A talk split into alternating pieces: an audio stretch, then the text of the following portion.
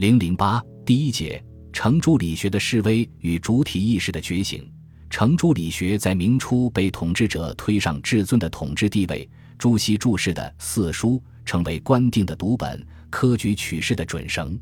但理学家一味尊朱述朱，仅守其举约而未敢逾越半步，也就丧失了朱熹的创新精神，而陷于保守僵化的状态。如以圣贤自托，提倡道学的方孝孺。在辅佐建文帝时，热衷的是讲经论道和恢复井田旧制，以及《周礼》中的古旧直观。明成祖通过靖难之役夺取地位后，他又拒绝为新朝效力，足见其迂腐和保守。这样，程朱理学就无法随着社会的发展而发展更新，从而日趋没落和腐朽。明中期社会的变迁，使部分学者、文人逐渐意识到。保守僵化的程朱理学已无力解决日趋尖锐的社会矛盾，必须寻求新的思想出路。生活在明王朝由盛入衰时期的理学家薛轩，首先从现实出发进行理论反思，在坚持维护朱学正统的前提下，对朱熹理学进行了批判改造或修正，在理学的根本问题上提出了一系列有别于朱熹的见解，公开亮出从事于心学的旗号。主张以正人心，特别是正军心来匡救时弊、振兴国运。他的理论主张给朱学打开了一个缺口，对心学思潮的兴起产生了诱发、启迪的作用。与之同时的吴语弼也颇有怀疑精神，并抨击宋末以来的兼注律皆知理之说，有害无益。他兼采诸路之长，认为人之所以异于禽兽者，以其被仁义礼智四端也。认为仁义礼智是人心原本具有的。读书为学，主要在于反求无心，从而端发无心固有之理。因此，他主张在私处格物，特别是要重视平淡之气的静观和枕上的夜思明悟。吴与弼的学生陈宪章更从程朱理学转向陆九渊的心学，由读书穷理转向求知本心，强调自我的存在和价值。他认为道或理。并不是独立于人心之外的客观精神实体，而是存在于人的心中。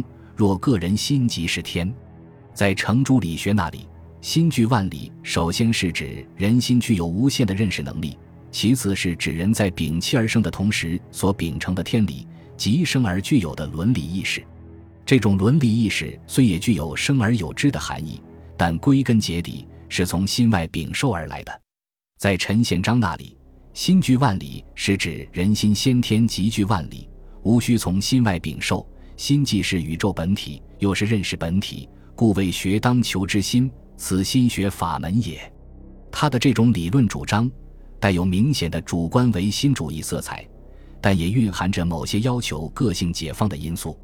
陈宪章心学的形成，表明明代心学已由附会诸学发展到离诸入路、自成一统的新阶段。明初以来，朱学一统天下的局面从此被打破，心学的影响日益扩大，至王守仁时风靡天下，压倒朱学，在学术界占据了主导地位。王守仁针对当时深刻的社会危机构筑的心学体系，目的是为统治者破心中贼，表明他是封建制度坚定的卫道士。他的心学与朱熹的理学一样，都鼓吹去人欲，明天理。但朱熹的理学更多的突出超感性现实的鲜艳规范，把人看作是受外部的天理或自身的人欲支配的客体，不是具有自主性、能动性的主体。而王守仁的心学则以心为主体，从而导出人的主体性、能动性。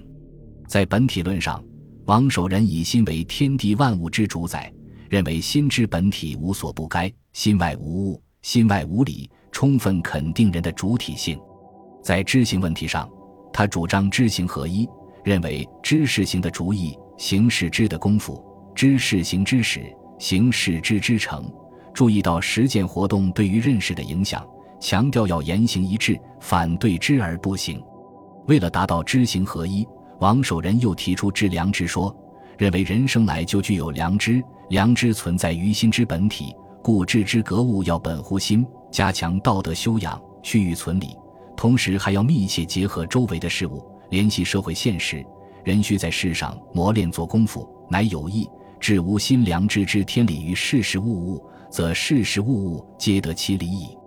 这就突出了个体的历史责任感和道德的自我意识，并含有积极的入世精神和经世思想。王守仁这种主观唯心主义的哲学，高扬人的主体地位，否定用外在规范来管辖心境固欲的必要，从而造成程朱理学的瓦解。王守仁的心学不仅以他反传统的精神，在客观上起到了冲破思想禁锢的作用。而且还以其对天理确认的极大随意性，为后来的学者偷换天理良知的内涵，宣传自己离经叛道的异端思想创造了条件。按照王守仁的说法，天理在于自我之体验，这就隐含着我的想法和欲望即是天理的趋势。后来的泰州学派正是利用这一点，将传统的规范加以肢解、置换，甚至曲解、超越，注入与传统相异。相悖乃至叛逆的内容来鼓吹异端思想的泰州学派的创始人王艮，首先赋予心以自然本质，认为天性之体本是活泼鸢飞鱼跃，便是此体；良知之体自然天择，不着人力安排。他提出安身尊身的主张，认为心为本，而心附于身，故当以身为本。身也者，天地万物之本也，天地万物。莫也，身为本就要安身尊身，这种主张包含着争取人生生存权利和维护人的尊严的思想。他还提出百姓日用极道的命题，说圣人之道，凡易于百姓日用，凡有异者，皆谓之异端。他肯定饮食男女是自然天择，认为人欲就是天理，天理者天然自有之理，才欲安排如何，便是人欲。从而对理学去人欲、存天理的禁欲主义发起了强烈的冲击。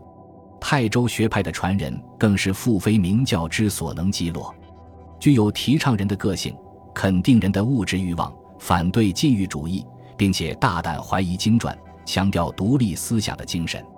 如严君提出“治欲非体人说”，核心引主张欲欲，认为性而味、性而色、性而生、性而安逸，性也追求美味。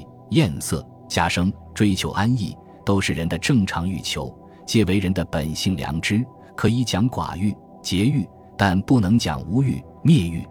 作为异端之由的理智，更具叛逆性格。他公开倡导反道学，反对以孔子之是非为是非，要求按照自己时代的标准来评判圣人的言行和古今人物的是非。他认为人是天然平等的，人见其有贵有贱。有高有下，而不知其之意也，何尝有所谓高下贵贱者哉？他还特别驳斥以女人学道为短见的谬论，主张男女平等。李治发挥泰州学派的百姓日用极道的主张，认为道并不是什么神秘玄妙的东西，而是百姓的穿衣吃饭。穿衣吃饭即是人伦物理，除却穿衣吃饭，无伦物矣。他主张满足人的物质和精神欲望。并认为私心是人类的天然本性，夫私者，人之心也。人必有私，而后其心乃见；若无私，则无心矣。此自然之理，必至之福。他主张一切顺其自然，成佛正圣，唯在明心。本心若明，虽一日受千金，不为贪；一夜遇使女，不为淫。而不应像道学家那样遮遮掩掩，扬为道学，因为富贵。被服儒雅，形同狗志。只有顺应人的生理要求和物质愿望，允许个性的自由发展，才能使天下之民各遂其生，各获其望。他的理论主张，充分反映了当时工商业者和城市居民的意识，具有反封建的启蒙意义。泰州学派倡导异端思想，引起了明朝统治者的极大恐惧。明王朝动用暴力对他们进行残酷的迫害，严军被充军，何心隐被杀，李治也被迫自刎。但是，泰州学派的思想主张却在思想文化界产生了深远的影响，形成了一股主体意识觉醒的思潮。唐寅、祝允明等狂简之士，皆放荡不羁，蔑视礼法，甚至干起良家子弟易修为的梨园勾当。并以怪诞为事所指。徐渭认为，人心之欣然而觉，油然而生，而不能自已者，非有思虑以启之，非有作为以助之，则亦莫非自然也。主张人应顺应自然天性，不受约束，并将这种主张融贯其绘画创作之中。他的画作用笔字似豪放，水墨酣畅淋漓，充分表现出其胆大气雄、狂傲不羁的性格。袁宏道也认为，人生的思想情趣应该得其自然本真，去得之自然者深，得之学问者浅。当其为童子也，不知有趣，然无往而非趣也。汤显祖更提倡以情反理的主张，说：人生而有情，思欢怒愁，感于幽微。流于笑歌，或一往而尽，或积日而不能其休。人的一切皆为情所主宰。天下之声音笑貌大小生死，不出乎始。人生执着追求的，不应是天理，而是动人心魄的情。他的许多剧作就是为情所驱而作的。著名的《临川四梦》，特别是《牡丹亭》，便是因情成梦，因梦成剧的。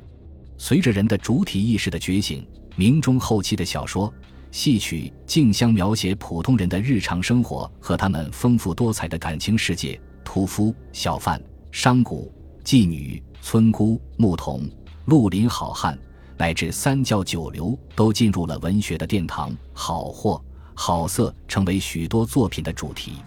唐宋派、公安派、临川派、敬灵派相与推引，皆力主直抒胸臆。读书性灵，掀起了一阵阵浪漫主义的文艺思潮。